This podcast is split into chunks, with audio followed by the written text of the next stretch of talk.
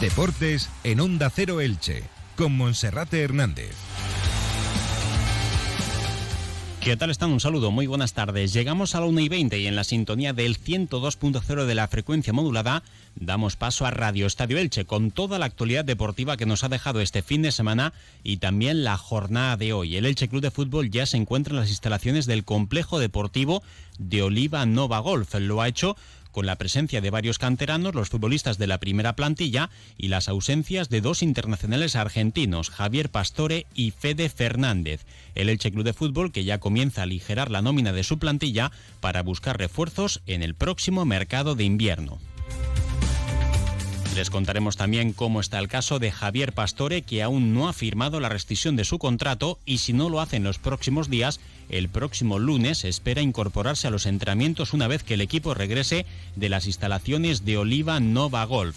Quien sí está a las órdenes de Pablo Machín es Lautaro Blanco, el lateral izquierdo argentino, llegaba el sábado a tierras ilicitanas y ya se encuentra a las órdenes de Pablo Machín. Será el primer refuerzo franjiverde de cara a lo que resta de temporada. Les hablaremos también de las actividades que tiene previstas la Federación de Peñas del Elche Club de Fútbol con motivo del centenario del Elche, casi todas ellas centradas en el año 2023 y como cada lunes también resumiremos los resultados en categoría nacional más importantes para los equipos de Elche y de su comarca. Comenzamos. El mundo está entrando en una nueva era que nos permite dar forma a las empresas del futuro. El 29 de noviembre, a partir de las 10 de la mañana, te esperamos en el edificio Quorum 1 del Parque Científico de la UMH en Elche para debatir sobre los modelos de negocio de las empresas del futuro, componentes de la talla de Silvia Leal, experta internacional en transformación empresarial. Esta jornada se enmarca dentro de la semana Focus Pyme y Emprendimiento Comunidad Valenciana 2022. Inscripción gratuitas en focuspyme.es, promovido por la Generalitat Valenciana y financiado por IBACE. Comenzamos, una y 22 minutos. Javier Pastore y Fede Fernández cuentan ya sus últimas horas como futbolistas del Elche Club de Fútbol. Los dos internacionales argentinos se han quedado sin viajar a Oliva Nova Golf, como ayer desvelaba Cope Elche, por decisión del Elche Club de Fútbol, por lo que se han convertido en los dos primeros descartes del técnico soriano Pablo Machín en su nueva etapa como técnico franjiverde. La entidad ilicitana espera firmar la decisión de ambos futbolistas en breve para poder liberar sus fichas y poder hacer al menos así dos fichajes, por lo menos, en el próximo mercado de invierno. Sin embargo, Pese a esas imágenes que captaba ayer Cope Elche y que se dieron a conocer a través de las redes sociales, el Elche Club de Fútbol guarda silencio y no ha querido aclarar cuál es la situación de ambos jugadores, ni de Javier Pastore ni de Fede Fernández, de si se les ha dado días para que puedan resolver su futuro, de si están apartados del club, de si se les ha rescindido contrato o de si se encuentran en Oliva, algo que como evidencian esas imágenes no se ha producido. Javier Pastor y Fede Fernández han sido los dos únicos futbolistas profesionales que no se han desplazado a Oliva. El flaco apenas ha podido jugar como franjiverde desde que fichó por el club hace dos veranos por culpa de sus repetidos problemas físicos. Tras un brillante partido de despedida, la campaña anterior en el Getafe, con esa victoria del equipo ilicitano, Cristian Bragarnik le dio otra oportunidad para demostrar su verdadero nivel con el visto bueno del anterior cuerpo técnico, el que inició la temporada, el de Francisco Rodríguez, pero el almeriense apenas contó con él y únicamente disputó cuatro minutos en la recta final del encuentro con empate a uno final ante la Unión Deportiva Almería en el Estadio Martínez Valero hablamos de la segunda jornada. Pese a que a principios de temporada no tuvo problemas musculares, no tuvo lesiones, durante al menos 10 jornadas Francisco apenas contó con él.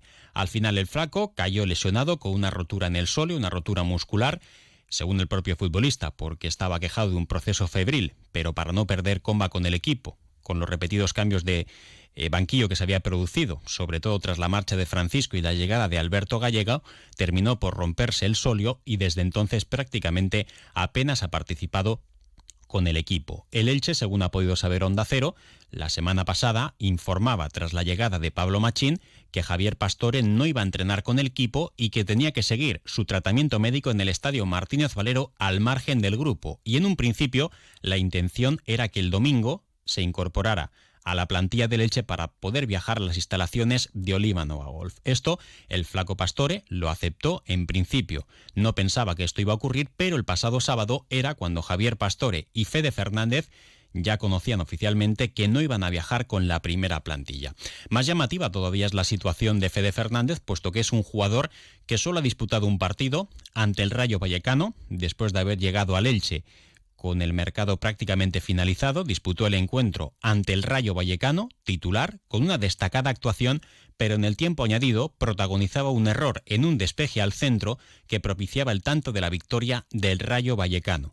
Tras ese partido, en la semana posterior, Fede Fernández sufrió unos problemas físicos y desde entonces ha estado lesionado. Fede Fernández, el pasado martes, en el primer entrenamiento de Pablo Machín, ya se ponía a las órdenes del técnico soriano y se esperaba de él que al menos pudiese demostrar su verdadero nivel futbolístico. No ha sido así y Pablo Machín ni siquiera le ha dado la oportunidad de poder demostrar si puede ser un refuerzo del equipo ideal para el centro de la defensa. Y eso que el Elche busca al menos dos defensas centrales para el próximo mercado de invierno, para mejorar esa posición en el eje de la zaga que tan coja y tan pobre ha mostrado su nivel en este inicio de temporada. Por tanto, son los dos primeros descartes del Elche a la espera de poder rescindir su contrato con Cristian Bragarnik en el Mundial de Qatar 2022 y sin que el Elche Club de Fútbol, a través de su departamento de comunicación, haya aclarado qué va a ocurrir o en qué situación están Javier Pastore y Federico Fernández. Esto es un equipo de primera división. Además, estamos hablando de dos futbolistas internacionales absolutos con Argentina, mundialistas en ambos casos, y el Elche Club de Fútbol los ha apartado y los ha dejado de lado. Así que si no se cierra esto y no se firma en los próximos días, antes del próximo lunes, cuando la plantilla regrese a Elche, la intención de ambos jugadores es reincorporarse a los entrenamientos del Elche porque aceptan que en esta concentración Pablo Machín solo quiera futbolistas que entren en sus planes, pero si de aquí al próximo lunes no hay solución y no se firma esa rescisión, ambos pretenden apelar a su derecho al trabajo para entrenarse con el Elche Club de Fútbol y para al menos tratar de mantenerse en buena forma física.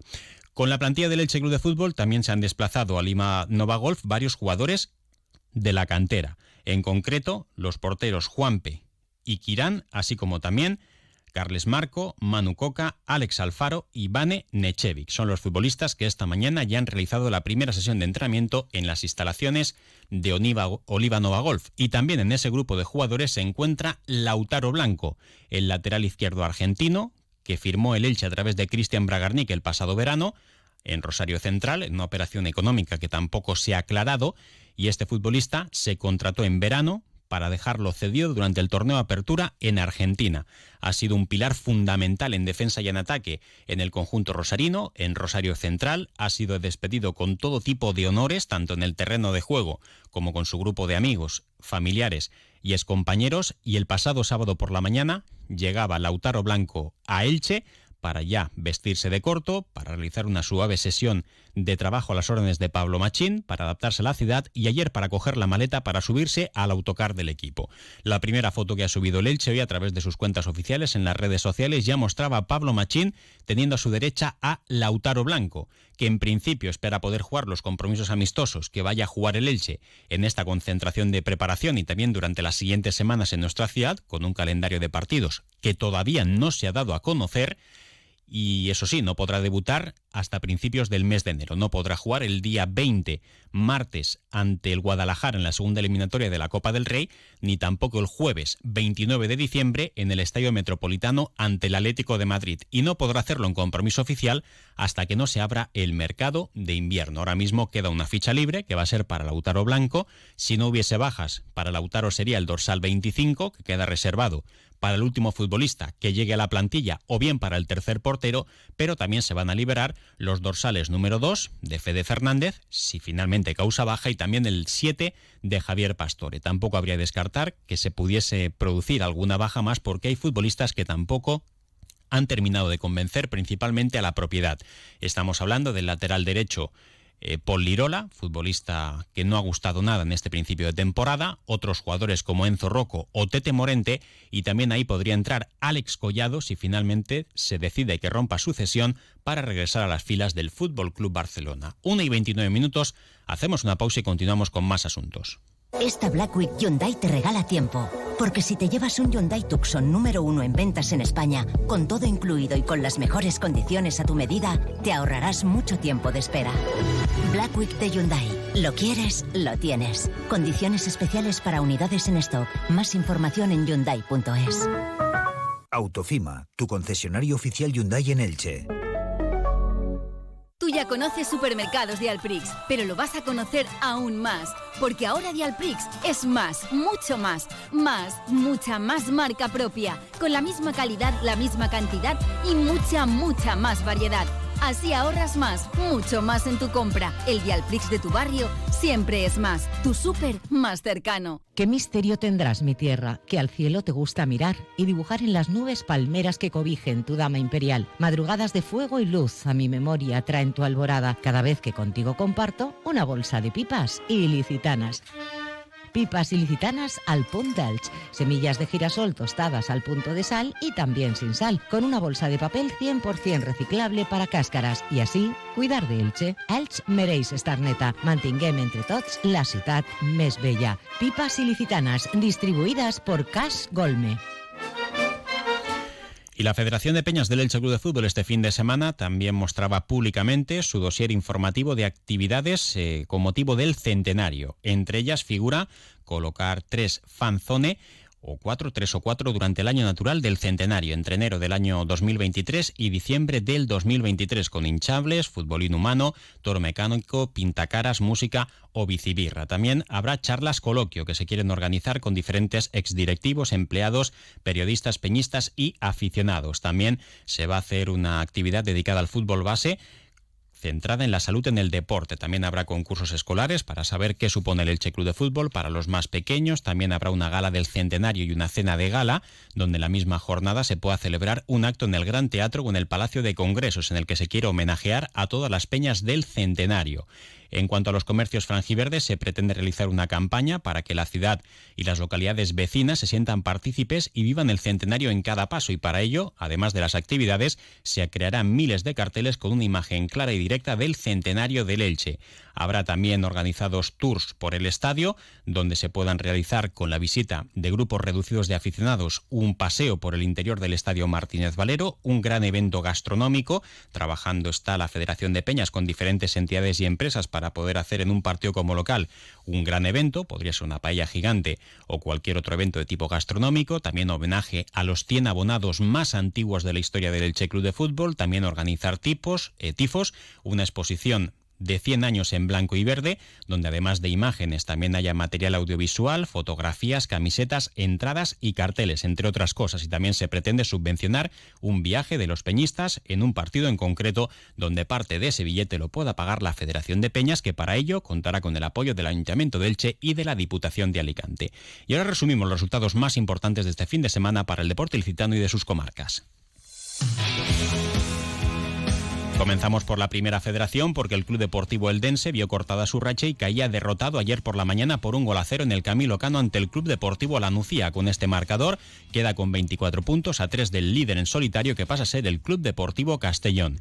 En tercera federación el Athletic Club Torrellano caía por 3 a 2 ante el filial, el Villarreal C en tierras castellonenses, mientras que el Elche ilicitano se adelantaba en el marcador en el estreno de Nino y de Carlos Gelardo y al final perdía, remontada incluida 3 a 1 ante el Rayo Ibens. En regional preferente, Santa Pola 1, Redoban 1, Atlético Catral 0, Crevillente Deportivo 2, el Crevillente tercero, Novelda Club de Fútbol 1, Club de Fútbol Independiente de Alicante 1, el Novelda Club de Fútbol en descenso, Villena 1, el Dense B 1, Unión Deportiva Ilicitana 3, Novelda Unión Club de Fútbol 3. La Unión Deportiva Ilicitana ahora mismo 4 puntos por encima de los lugares de descenso. En la División Norte de Fútbol Juvenil, el Elche goleaba sin piedad 0-4 al Roda y se coloca quinto con 19 puntos. En la Liga Nacional ganaba el Kelme por 1-0 al Roda B. El Intango perdía como local 1-3 ante el Villarreal Juvenil B y el Elche Juvenil B ganaba y sigue al mando de la tabla 3-2 ante el Alcoyano. En la Primera Nacional Femenina, primer pinchazo, podríamos decir, del Elche de Pepe Contreras en casa ante el Discóbolo La Torre. A la undécima llegó el primer empate, 1-1. Pese a ello sigue al frente de la tabla. En fútbol sala, en Primera Femenina, el Juventud Elche caía de nuevo goleado 2 a 8 ante el Alcorcón. En segunda B masculina, el Irefranc Elche ya no compite en la categoría y el Nuevo Elda sumaba un punto 1-1 ante el Futsal Alianza en balonmano. El club balonmano Elche regresaba a la competición y sumaba su segunda victoria de la temporada, 17 26 ante el Granollers. Es séptimo en la tabla. En primera estatal, el Elche perdía de 2, 30 32 ante el Benidorm, mientras que el Hispanitas Petrer en esta ocasión eh, vencía por 37 a 25 a la Salle Bonanova. En este caso, el Hispanitas Petrer, a pesar del resultado, se mantiene colista. Por su parte, el Fertiberia Porto Sagunto B ganaba de 8, 36 a 28 al balonmano Elda Centro Excursionista Eldense.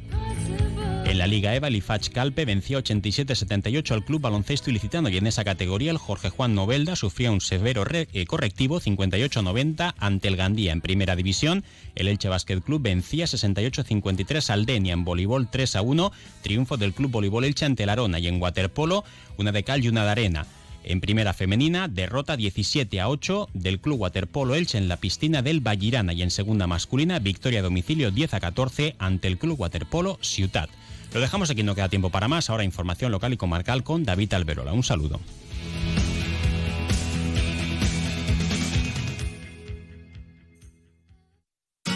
Comercial Persianera. Puertas, tableros, parquets, cocinas y bricolaje